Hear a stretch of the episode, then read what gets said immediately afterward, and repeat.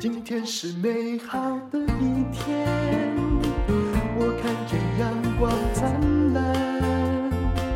今天是快乐的一天，早上起床充满。欢迎收听人生实用商学院。今天我们请到很受欢迎的富兰克林的投顾资深副总经理。其实我通常对女生不爱讲“资深”这两个字，是是。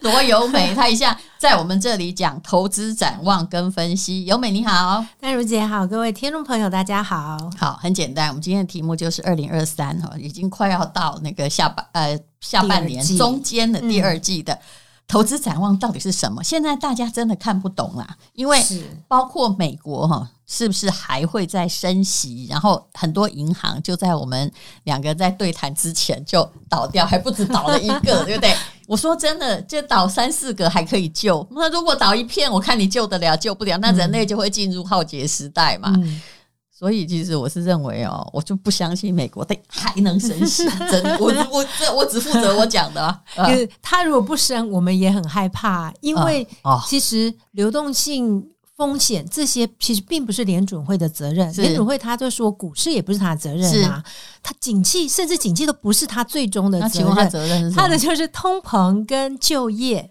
当然，它跟景气会有。那银行倒掉，后来大家 请问要归责于谁？总不会去骂美国总统吧？其实这个就是一关，每一关都又叠加了一个风险。像这一次，其中一个救助方式就是所有的银行连带啊，大家一起都拿一些钱出来，他就把大家就像救生船，你全部绑在一起，比较不容易。发生事情，但是要出事就全部一起，就骨牌一起倒啊！对对对，以前都差一点，金融风暴就是差点，我们才不怕一家出事呢，是是不是？对，所以。大家一定都要加入，否则你没有加入的话呢？那到时候 那些银行没有加入的行库没有大家绑在一起，它最容易被抛弃啊！你说零八年哦哦雷曼倒什么？有些人你也不要庆幸，其实那时候影响是非常长远的，是不是那一两家倒而已啊？对，就发生了开始宽松的这种。方法其实宽松这个政策只有美国做，他敢做一次，敢做第二次。其实其他国家没有这个，因为他的是国际货币，他有发超权啊。没错，所以回到说，那投资人怎么办？因为大家以前确实。存股、存债，或者是买债券，其实金融股一直是偏好的。嗯，那我只能说这一次的经验，如果你真的还是要自己买单一股、单一债，那你真的要很小心。对，好，就是说这家你要很了解他的客人，他的存款来源有没有太集中？嗯，那或者说他到底收了这些资金，到底借出去借这个风险高不高？还是他都拿去投资公债？有没有避险？什么？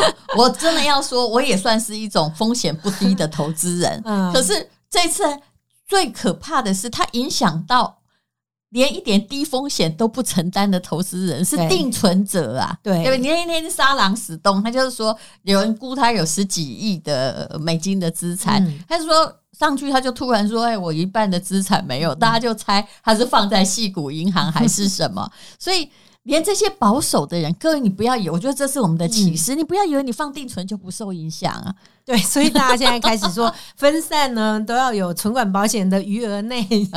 那我想，因为很多债券的投资人一开始都是用有多多少领息啊，这家看起来不错，不会倒，就会去投资。可是现在的经验就是，违约率只是最终。会不会倒？可是你持有到到期的过程当中，其实价格是波动的。如果你真的有流动性，就要纳入考量，你必须拿出来。其实定存也是，定定存没有存到期，也是给你打折啊。是啊，那债券也是打折的概念，只是它打的折比定存还可怕。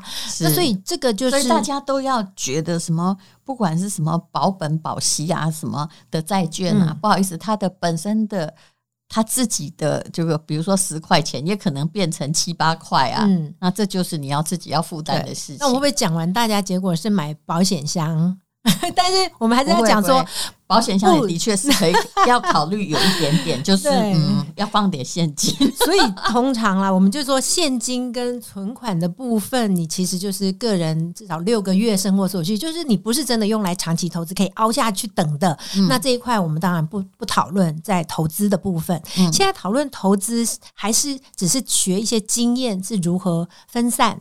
嗯，在不同也不观念当中不能再有金融。绝对是最安全的这个概念。因为以前很多最保守的人在台湾也是啊，他就买那个、嗯、那个银行，对不对？对，就觉得这一定万年不死。可是现在好像没什么万年不死概念了。对，所以我们现在提倡呢，要看得到的基础建设，那应该怎么办？应该说看得到它到底钱。现金是怎么拿到手的？然后是花在哪里？这些都可以。嗯、那这些如果这些这就先谈到一个是股票的部分。嗯，所以股票如果是说你要看得到的，呃，基础建设、公用事业，就、嗯、啊，它东西在哪里？它的资产在哪里？嗯、哦，就是你看得到。所以公用事业、水电瓦斯，因为接下来面对的是景气有可能衰退嘛。这一次最新的调查，其实。美国经济衰退的几率又拉高了，所以基础建设如果是里面有一半水电么高，你当然要有经济衰退的可能啊。对，我说联准会说他不管、嗯、不管才有鬼。对，所以你股票的部分。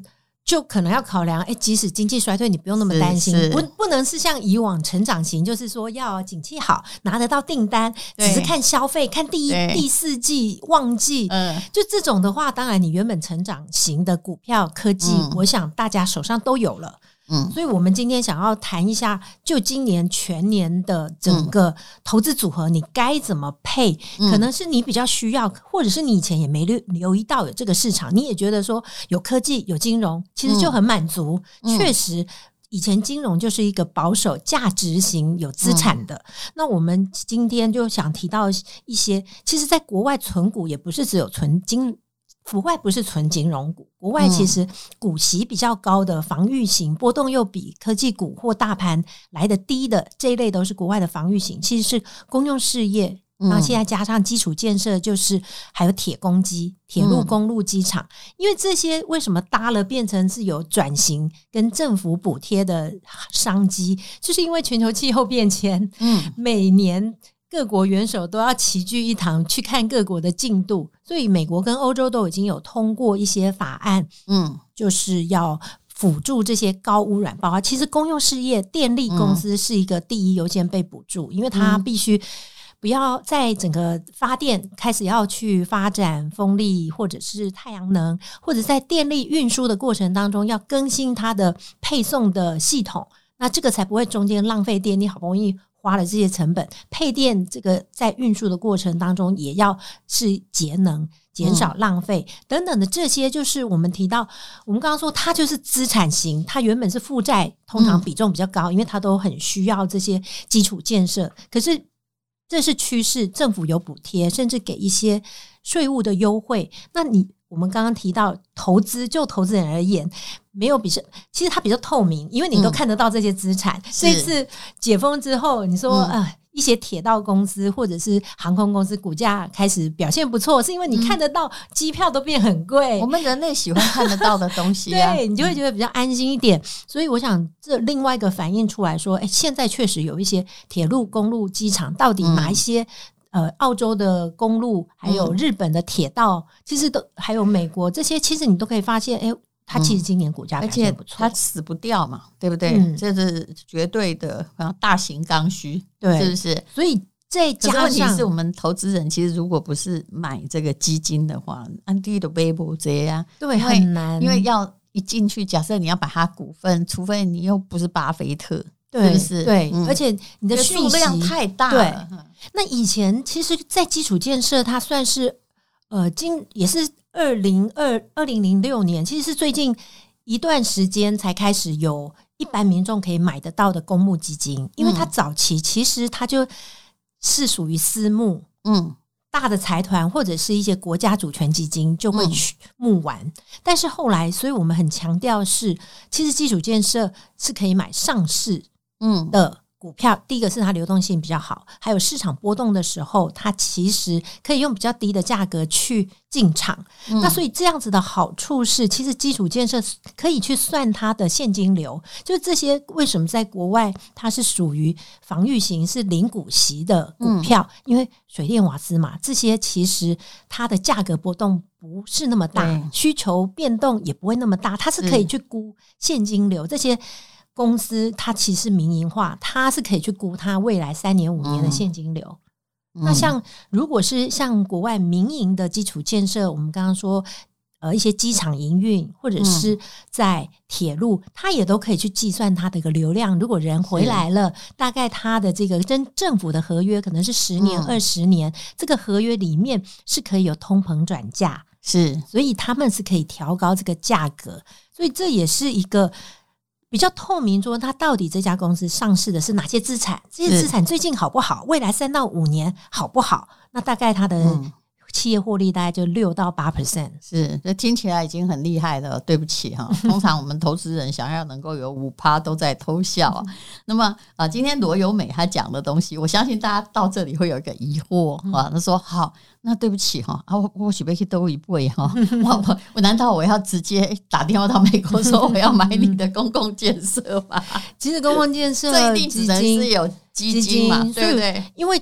国人都很厉害了啦，台股、陆股，嗯，其实甚至付委托就买美国个股。我觉得大家很厉害的都可以自己来，可是全球型那个 VIP 型投资人比较厉害。不过现在其实我们就是把一些受欢迎的变成一般公募基金，它就是一千、三千块也可以投资定期定额。啊、所以如果是全球型股票的话，嗯、我们现在是优先建议全球型的基础建设基金。其实在国内和被已经有海外，其实至少。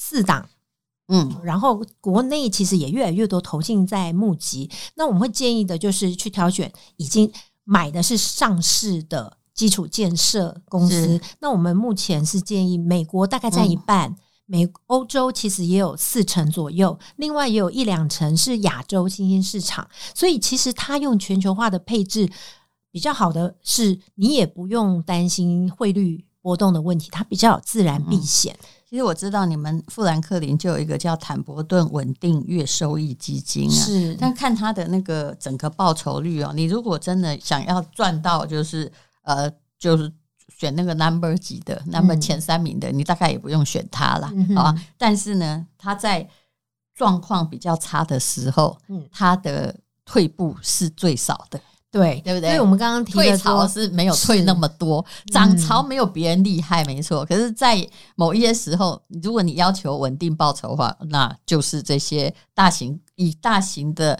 呃公共基础建设为主的这些基金，嗯，哦、我们建议就是说，因为大家如果都有科技，以积极的投资人，你还是要配股票的话，那就是全球的基础建设可以来搭配。嗯、但是，我想国内很多是领息族，刚刚提到去买债券是为了要领息的，我们就建议是可以美国的平衡型，就是稳定月收益，嗯、它其实就是经理人帮你配。现在的债券它已经拉高到六成。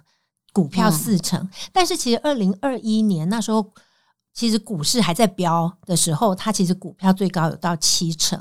嗯，那但是它在二零二二年已经开始自动就把债券拉高，股票一直下降。就是一个比较善于判断风向的基金经理人，就帮你做调节，嗯、让你确保你的稳定收益嘛。嗯、所以这个名字也取得很好，大概就这样，就是让你领股息的。那你看它年化的报酬率对不对？当然，它如果你要去算那个过去，没有台股高，对不对？每一年份，嗯、但是人家每年年化大概也有，过去二十年也有八趴啊。但在台股退潮的时候，他没死那么惨。嗯，呃、这个组合呢，其实我们去建议的是投呃经理人，他为什么他英文就叫 Franklin Income？嗯，他其实是在他最早其实在美国，现在还存在，台湾人买不到美国注册，但是他的那一档基金其实有台币两兆，一档基金台币两兆。嗯，那因为他就是在一九四八年成立，就是二次世界大战之后三年，那么多的。军人退休之后，这些人是不会理财的，嗯、是，所以基金公司那时候就开始成立的基金，就是为了给退休老兵，就是不期待大富大贵，但期待稳定养生。对，嗯、所以这种它的概念就是它的 benchmark 其实就是要股息的股票，嗯、然后跟债券去做搭配，嗯、所以这一直是，所以它相对也不会严。它在科技大飙的时候。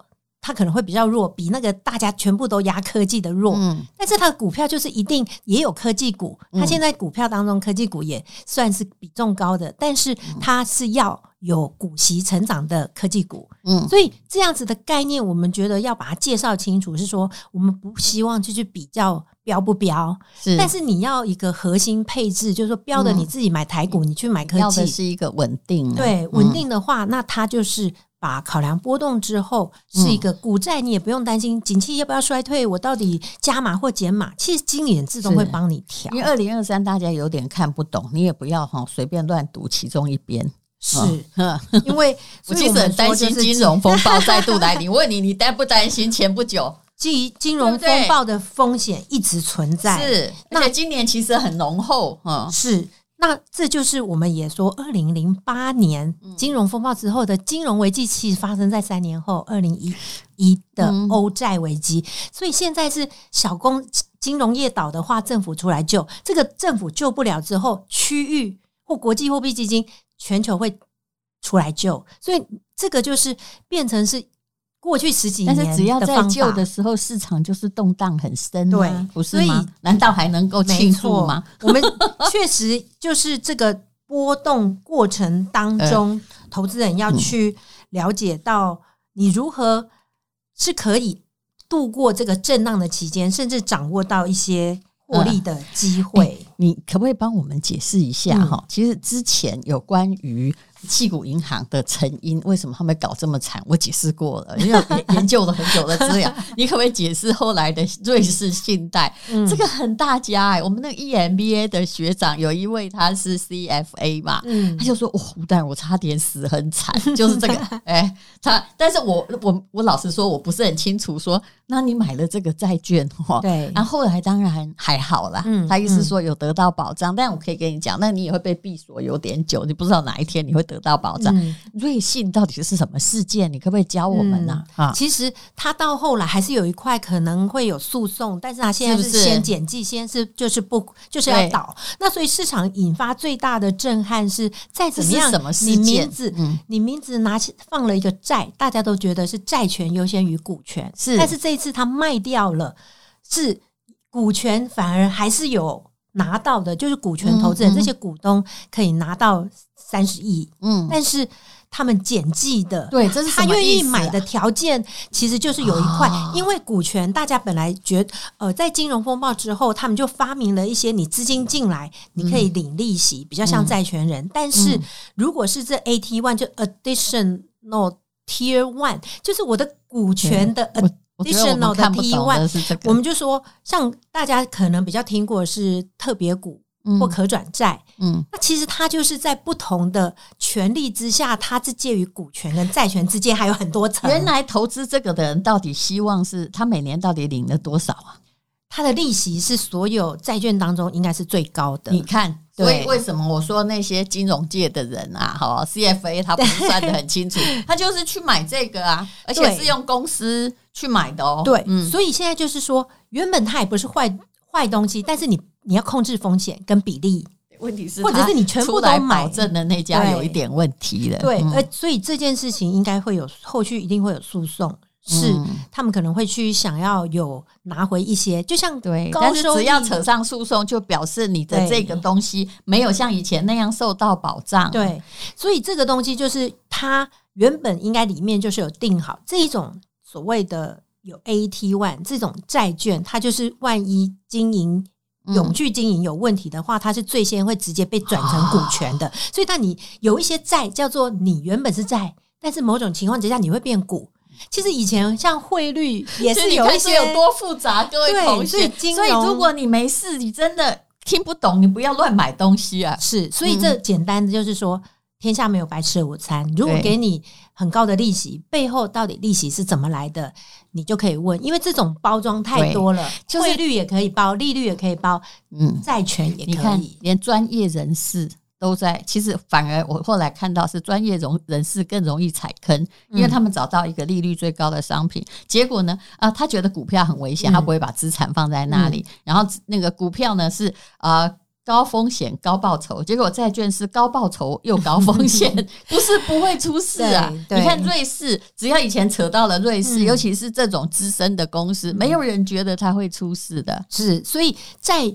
券其实大家以前知道的只有违约风险，嗯、这一次你可以把它当成是违约之后卖掉，是不是？其实所以债权你也可能有损失啊，对不对？对，所以我觉得很大的一个经验，除了我们对于金融这个产业跟股票债券的投资概念要有一些调整，还是要有风险意识。第二，嗯、再怎么样就是第一分散还是对最好的方法，因为你要预测到。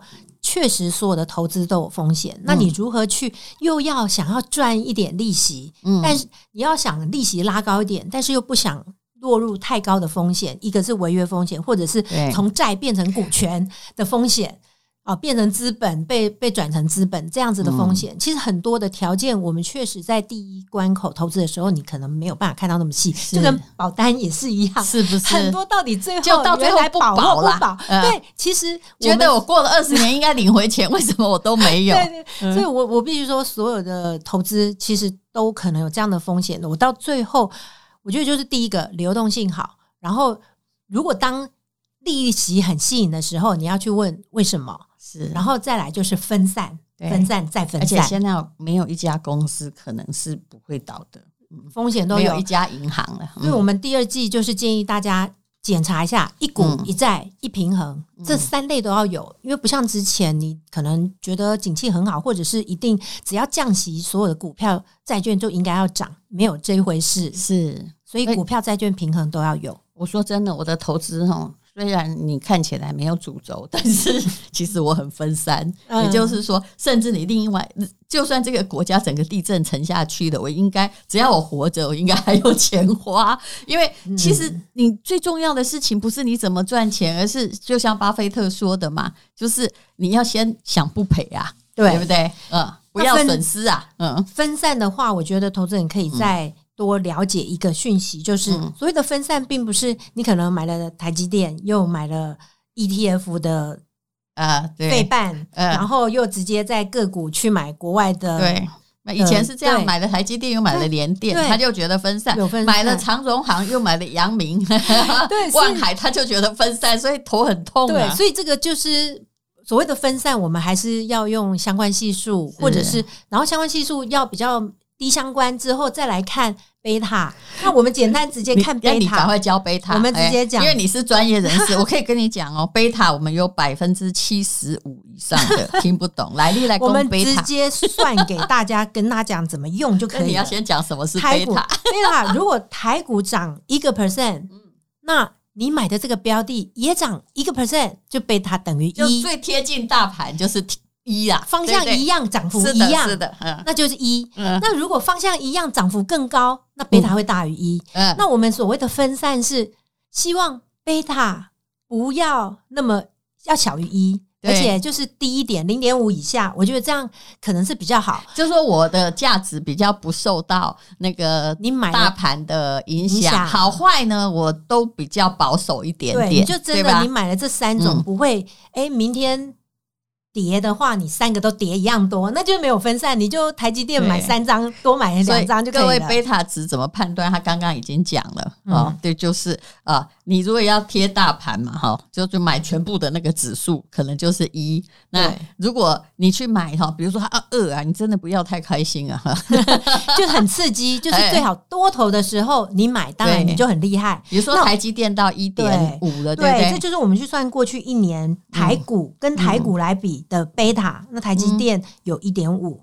跌的时候也跌比较深呢。对，其实我们都是看前一天美股怎么样，台股就怎么样。就是台股跟科技股联动本来就特别大，所以你必须知道，你买了台股，原则上你就是比较偏科技的联动高。但你这个做出来零零五零是一点零零零六，就它很准，它很非常，它就是对，就是很好。你买这个就等于买大大盘，对，所以这就确实，你假如我就是也承认，就是说你。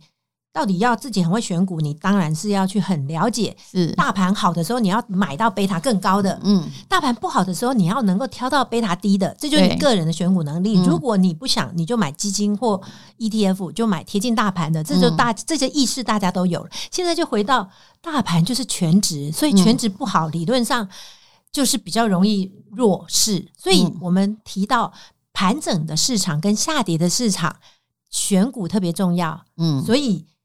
全值可能不会动的话，嗯、你其实就是我们知道台积电很好，但是它就必须进入盘整。是，那所以选股我们就直接用市场来看的话，有没有比较低的国际市场？就基础建设指数零点五，平衡指数对美国的平衡指数零点三。嗯，那如果是债券，美国的复合债就是什么债都把综合各种债券综合一下，零点一七。所以债券我们还是提到，能够平衡股市风险最大的还是债券。嗯，所以我想债券在过去两三年，如果你是过去两三年才进场的，你根本看不起债。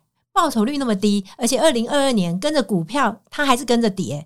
可是我们必须说，今年会不一样，而且它已经稍微不一样了。你知道，债我为什么很不爱讲的原因，就是因为很多东西都叫做债，连最新的可以叫做债，那大家就会同样的名词就搞混了，你知道吗？所以我们我还是说，嗯，基金的。